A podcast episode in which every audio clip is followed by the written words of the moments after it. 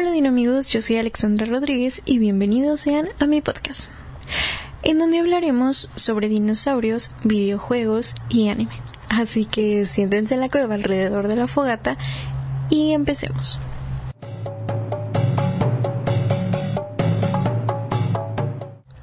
Hoy, como tercer capítulo y después de nuestra entrevista con mi gran amigo Aldo Fomisaurus, creo que ya podemos empezar un poco empezar a hablar un poco más sobre dinosaurios. Esa es la palabra correcta.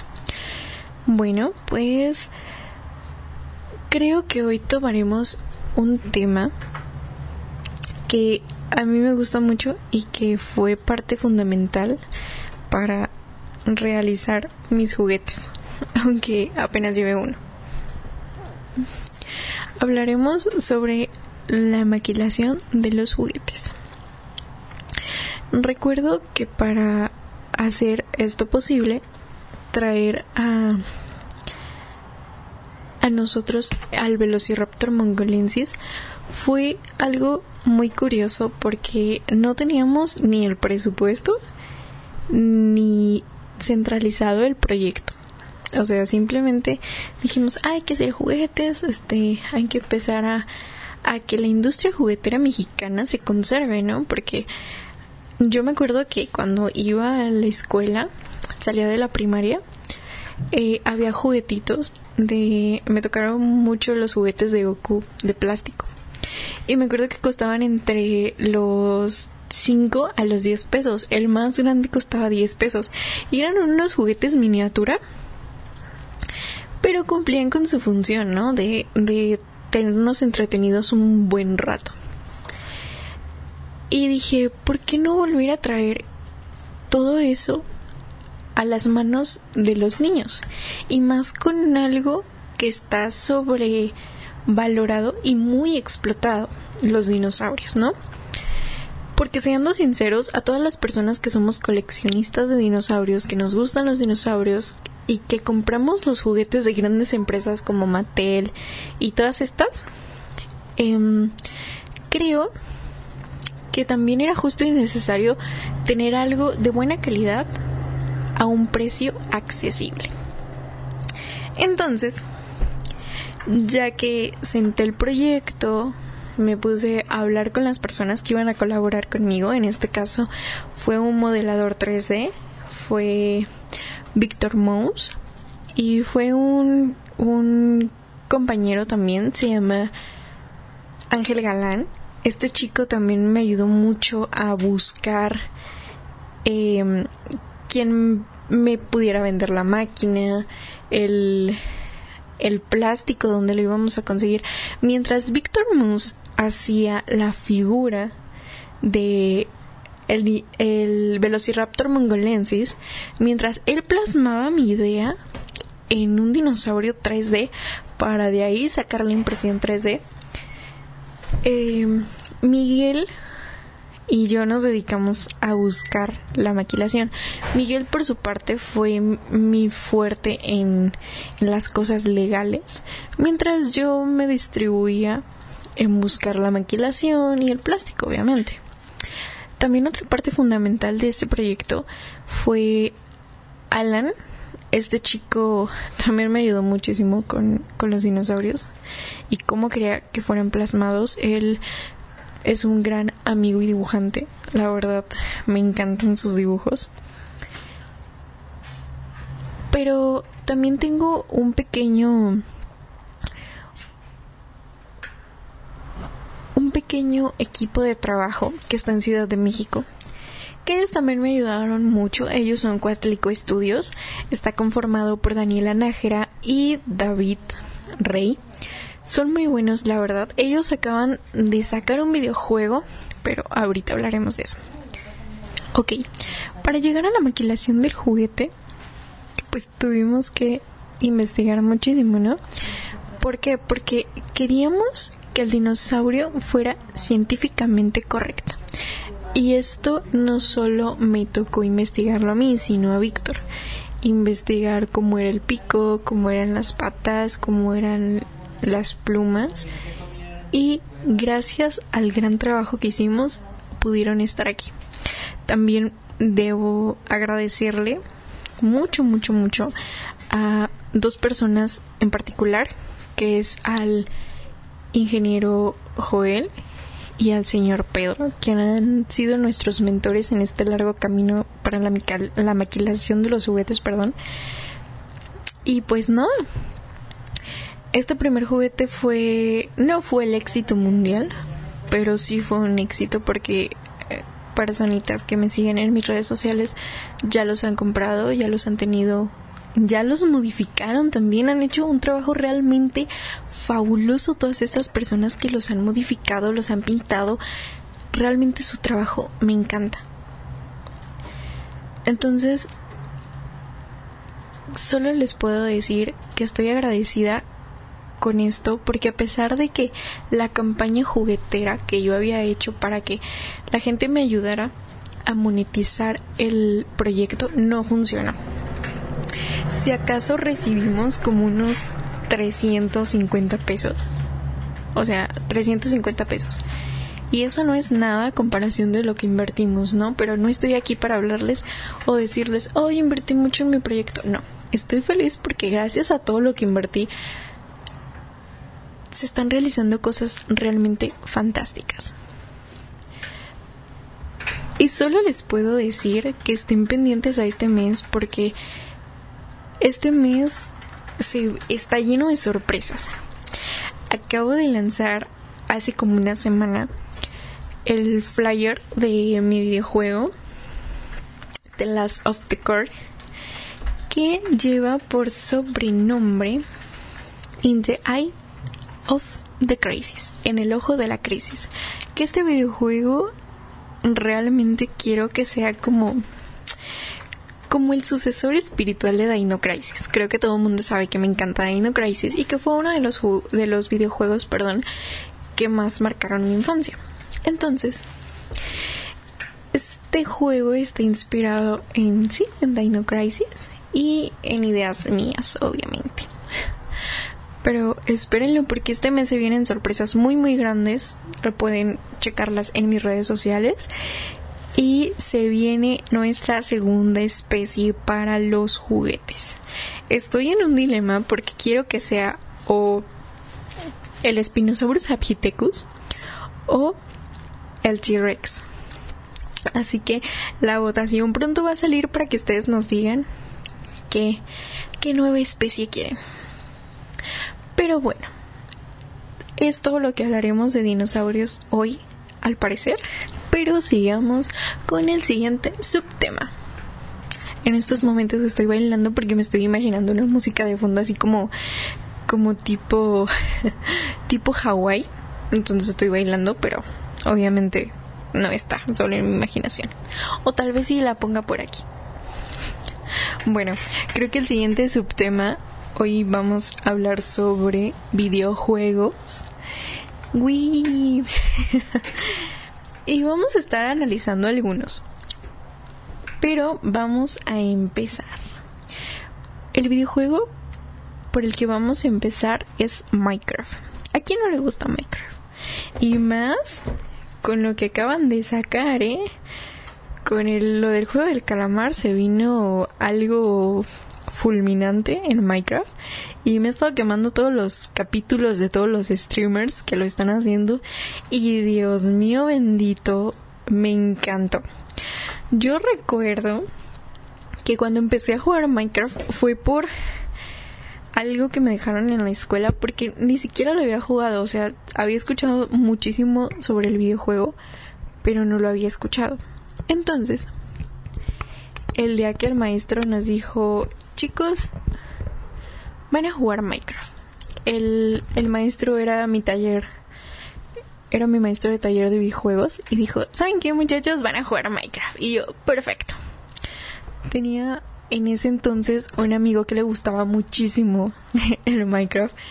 Y recuerdo que íbamos saliendo de la, de la prepa. y era súper gracioso porque íbamos en, en dibujo teníamos clase de dibujo y llevaba una regla T. Entonces iba por la calle pegándole con la regla T a los postes de luz y a los árboles. Y era como de... Mm. y me daba mucha risa porque yo decía, ¿este tipo qué? Y llegaba un momento que me decía, soy Minecraftiano. y yo, ok. Yo simplemente no lo juzgaba. Y había amigos que lo buleaban muchísimo y le decían, ay, niño rata. Niño rata, ¿qué? Sabía divertirse y sabía sacarnos sonrisas a los que éramos sus amigos. Pero bueno, hablemos, hablemos de Minecraft después de esta introducción algo rara. Creo que es un buen videojuego. La mayoría de los modos de juego de Minecraft consiste principalmente en, en añadir y quitar una variedad de bloques. Diferente en el mundo generado aleatoriamente. Obviamente, cada uno de los jugadores podemos generar un mundo, ponerle lo que queramos. Ojo, tengo mucho tiempo que no lo juego, pero no estoy tan manca ahí. Con estos bloques los jugadores pueden manipular el mundo a su alrededor, construyendo y destruyendo estructuras. Entonces, creo que es algo realmente sorprendente porque el primer, lo primero que yo construí en Minecraft fue mi casa y era muy muy bonita porque era como de cristal y, cristal y madera era muy muy bonita y en la parte de abajo según yo era como un sótano pero pues obviamente teníamos que seguir encontrando minerales no y me acuerdo que había encontrado una cascada de lava iba yo ahí picando y me salió un ¿cómo se llamaban estas cosas verdes? Creo que creeper. Sí, creo que creeper. Fue el primer susto que me dio Micro porque no, no, no, fue no recuerdo que sí estaba jugando y grité ¡Ah! y mis hermanos, ¿qué tienes? Y yo, es que esta cosa verde me viene siguiendo. Y mis hermanos, pues mátala. Pero era, era muy divertido. Cuando nos poníamos en un modo multijugador, en el que podíamos meternos en el mundo del otro, era, era muy divertido porque mis hermanos metían bombas y cosas así en mi casa, entonces era divertido, era divertido. Creo que este juego ha superado muchísimas expectativas que yo tenía porque como les comento, había gente que decía, los que juegan Minecraft son niños ratas. Y yo dije, ah, pues lo voy a probar, a ver qué tal, ¿no? Pero funcionó, me gustó y se quedó. Los gráficos son low poly para optimizar los recursos y facilitar la construcción. Actualmente se están metiendo nuevos soportes a par de la nueva tecnología. Eso es lo sorprendente de este videojuego porque no se sale de sus gráficos ni de su zona pero experimenta. Así que es bueno. La música es sencilla y cumple con su función, mas no es sobresaliente. Creo que la música, pues, mm, cumple con su función, ¿no? Creo que es una música mm, buena, ambientable. En mi conclusión, este videojuego es divertido, entretenido y ya que construyes mundos y todo queda a tu creatividad. Así que jueguenlo, juguémoslo, síganme en mi canal de Discord, podemos jugar jueguitos por ahí. Pero sí, creo que hoy, ahorita hablaremos de un segundo videojuego que también está rompiendo.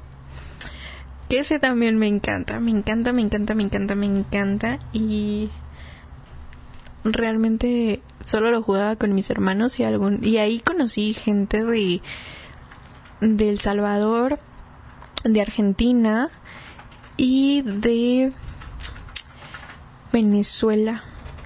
Sí, de Venezuela. Tengo unos poquillos amigos por ahí, chicos, si me están escuchando. Hay que volver a jugar. ¿Un PvP o qué? y hablamos de Free Fire. Este videojuego al principio que yo, que yo empecé, que yo empecé a jugarlo, decía, ay, no le entiendo, pero ahorita sigo siendo manca, sigo siendo bronce 3. es que, en serio, cuando entras a la escuela y tienes muchísimo, muchísima tarea, ya no le dedicas tiempo a nada, en serio. Pero voy a volver a jugarlo, nada más porque mi celular ahorita tiene muchísimas cosas, pero lo voy a volver a jugar, se los prometo. Garena Free Fire es un videojuego de Battle Royale desarrollado por 112 Dose Studio y publicado por Garena para Android y iOS. Se convirtió en el juego móvil más descargado a nivel mundial en 2019. Debido a su popularidad, el juego recibió el premio a mejor juego de votación popular de Google Play Store en 2019. Desde que este videojuego salió, ha sido un éxito. Creo que hay niños que todavía lo juegan y muchos los, lo juegan. Entonces es muy, muy entretenido, la verdad. Yo una vez me acuerdo que, que con el chico con el que estaba saliendo, le dije que si, que si quería jugar conmigo Free Fire. Pero como la acaba de descargar, salían muchos bots y yo matando. Ta, ta, ta, ta, ta. Nomás escuchaba la, las armas y yo matando hasta que me di cuenta que eran puros bots. Porque lloré, se los juro, lloré. La jugabilidad es un juego Battle Royale de ficción y aventuras, solo en línea, que se juega en una perspectiva en tercera persona. El juego consta de hasta 50 jugadores. Bueno, eran 50, creo que ahora ya son más, ¿no? Que caen de un en paracaídas en una isla en busca de armas y equipo para matar a los demás jugadores. Es Yo me acuerdo que cuando caía, eh, caía mucho, yo caía mucho en Factory.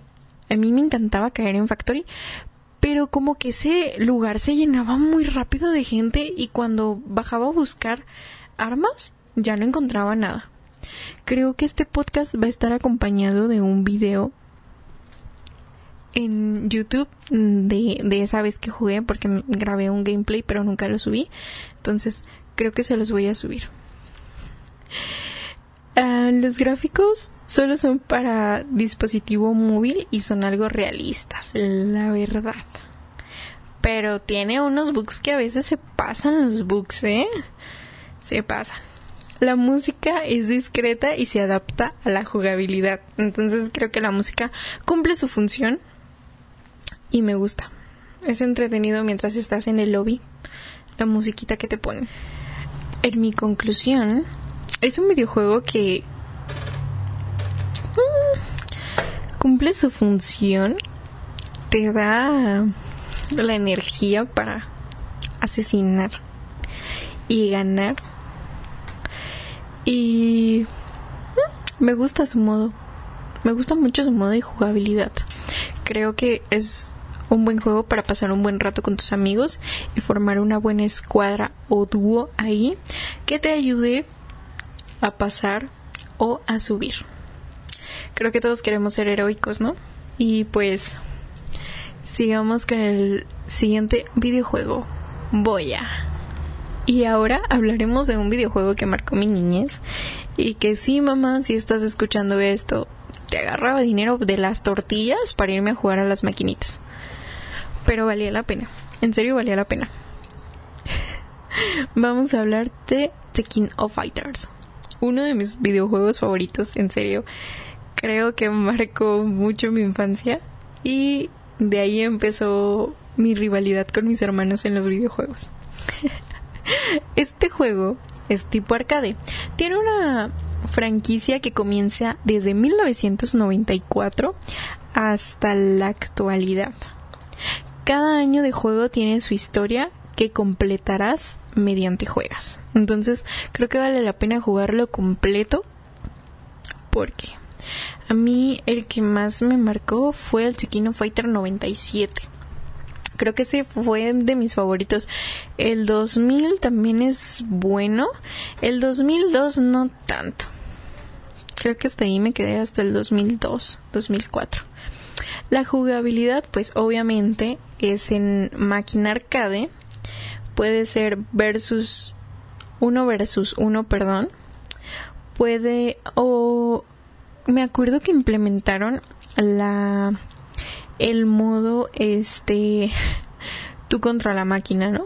Y ese era, ese era muy bueno porque a veces la máquina nos ponía unas palizas, pero algo que debo destacar es que cuando ibas en modo de yo voy a ganar, te ponías a picarles a todos los botones, hacías unos combos que, Dios mío bendito, tú nunca sabías cómo hacer combos, pero te salían.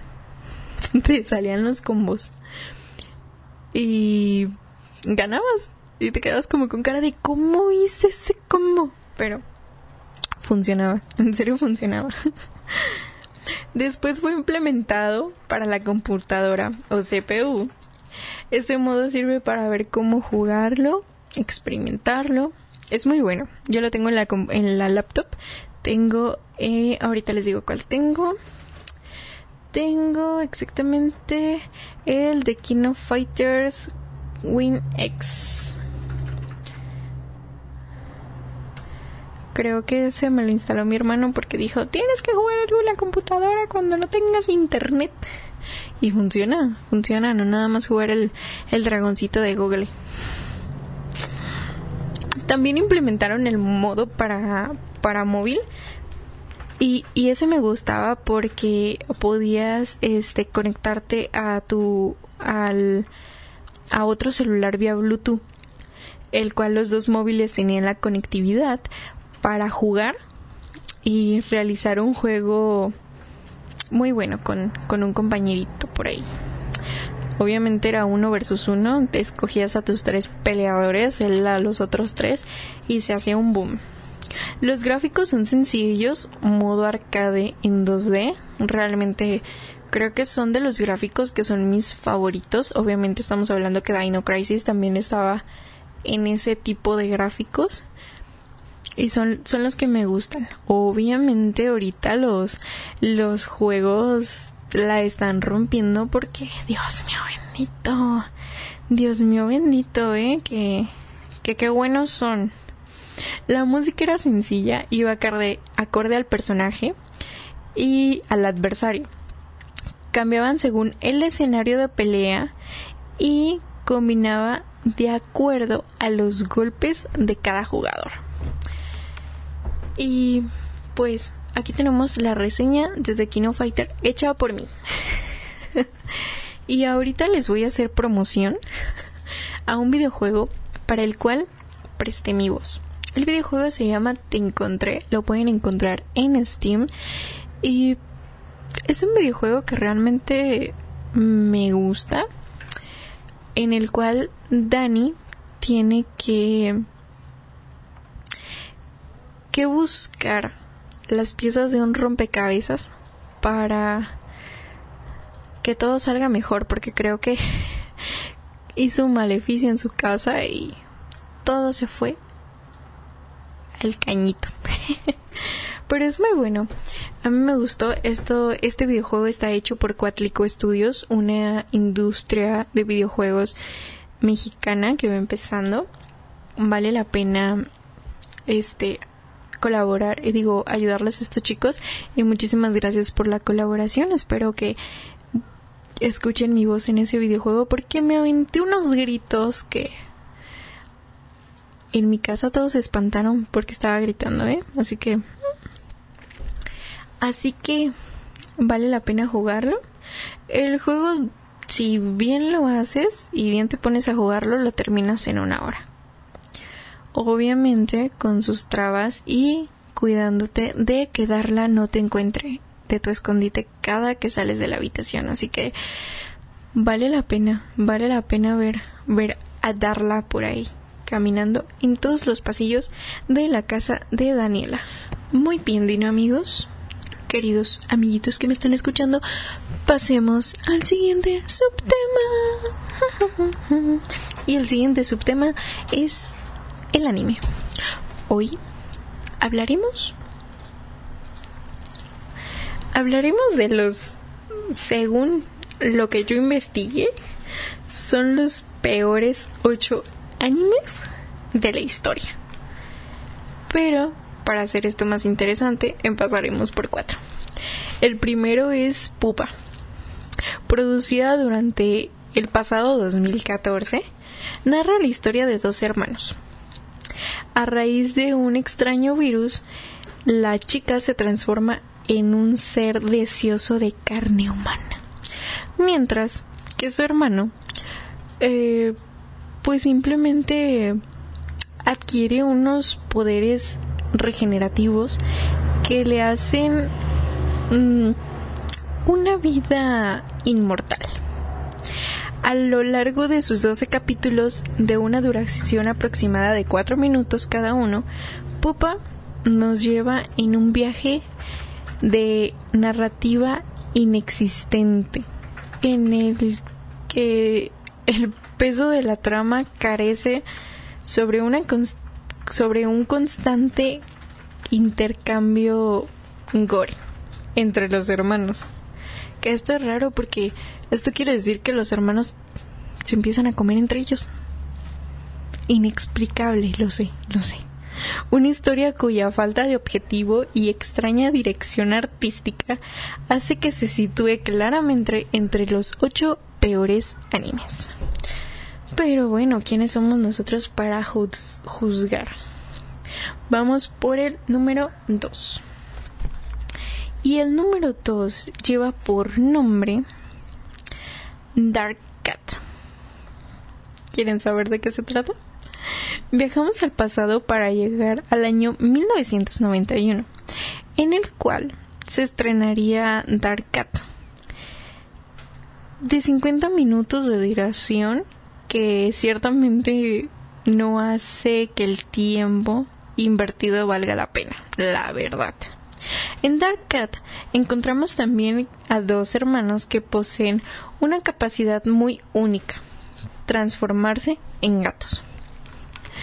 Esta habilidad tan peculiar de estos dos hermanos desafortunadamente debería ser utilizada para una tarea nada sencilla, enfrentarse a una plaga de demonios. Hablando de demonios, creo que ahorita el mejor anime hablando de demonios es Demon Slayer. Me gusta, siguen viendo los capítulos. Actualmente los suben cada domingo nueva temporada, chéquelo. Sí, sí es propaganda, pero no me están pagando para esto. Perdón, continuamos. ¿En qué me quedé? Ah, sí. Enfrentan una plaga de demonios que provoca una propagación de extraños tentáculos en el cuerpo de los humanos. ¿Se imaginan eso? O sea, que los demonios vengan y, y, y no sé, ¿no? Están dos chicos saliendo de la escuela y llegan los demonios y ¡ah! Les salen tentáculos a los humanos. Eso sí, ello me dio raro. Pero bueno, creo que esta también carece de arte y de libreto y por eso es parte de uno de los animes malos en esta lista que tenemos el día de hoy. El segundo se llama Hamitsu no Mars.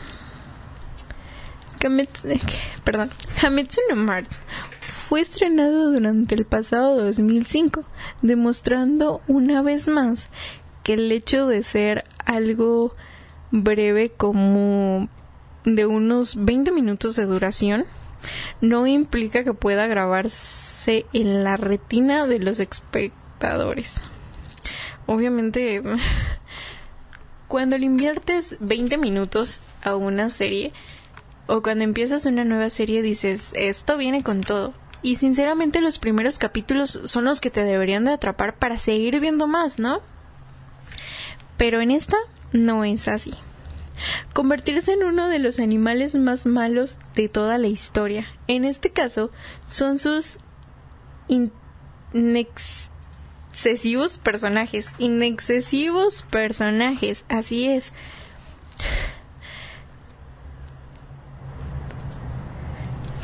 No tienen carisma ni personalidad. Los que sobre todo hacen que esta historia sea muy, muy tediosa. Como es posible imaginar, es parte de nuestra lista de los ocho peores animes. Bueno, y continuamos con los malos animes. Otro que tenemos por aquí es Biston Well Monogatari. Que este mm, de tres episodios nos narra la historia de Chris. Será recordado como siempre como uno de los animes más malos de la historia. Está producida, eh, situada, situa más bien, está producida y situa que su protagonista mm, simplemente fue trasladado a un mundo distinto al suyo, al más puro concepto de Isekai, que ahorita triunfa, ¿no? Sin embargo, ni eso ayudaría a que esta trama fuera buena. Un anime en el que brilla la incoherencia en todo momento. El espectador puede pasar sus tres episodios sin acabar de comprender la mayoría de la parte de lo que sucede. Entonces este anime simplemente, aparte de que tiene mucha incoherencia, no le entendemos ni madre. Perdón por la palabra, pero no lo entendemos. Simplemente sus personajes y diálogos carecen de mucho. Y así es. Forma parte de nuestra lista de los animes malos. Pésimos, diría yo. Yo, yo lo vi no me gustó. Bueno, continuamos con otro que se llama Vampire Vampire Holmens. A tan solo tres minutos de duración de cada episodio de sus 12 capítulos, consigue convertirse absolutamente en uno de los ánimos de los animes, perdón, más malos jamás producidos. El problema de, de este anime hace directamente que su primicia se sale de la figura mm, del icono de Sherlock Holmes y su compañero Watson. En este caso, pues simplemente no cumple con las expectativas que te tiene que dar. Es un anime sin objetivo alguno, con horrenda animación, que supone casi una ofensa para los personajes de ficción, ¿saben? Entonces, simplemente forma parte de nuestra lista. Pero bueno, hasta aquí la vamos a dejar con esta lista de, de, animes malos. Creo que ya tenemos algunas referencias de cuáles no ver porque simplemente carecen. Pero tenemos cosas bonitas en la parte del anime, así que mm, chequenla. Chequenla. Chequen los cuáles son buenos y cuáles no. Para que así no pierdan su tiempo. Así que creo que esto es todo por hoy por este tercer capítulo. Tenemos nos vamos con una bonita retroalimentación. Tenemos hoy como capítulo hablamos sobre la industria juguetera en México, un poco de cómo me fue a mí en, en ciencia cierta. Tenemos videojuegos. Denle oportunidad a todos esos videojuegos que dicen, ah, son para niños de rata. Ustedes jueguenlo. Hasta que ustedes no los, no los jueguen, no pueden juzgar un juego. Y también hablamos de que hay cosas malas en este mundo y no sé por qué se hacen, pero bueno. Así que, pues nada, dino amigos, yo me despido y yo soy Alexandra Rodríguez. Pueden encontrarme en mis redes sociales, tanto Facebook como Instagram como Alexandra Rodríguez. Y también síganme en mi página de Facebook Gigantes de la Evolución. Los quiero muchísimo y nos escuchamos después. Bye bye.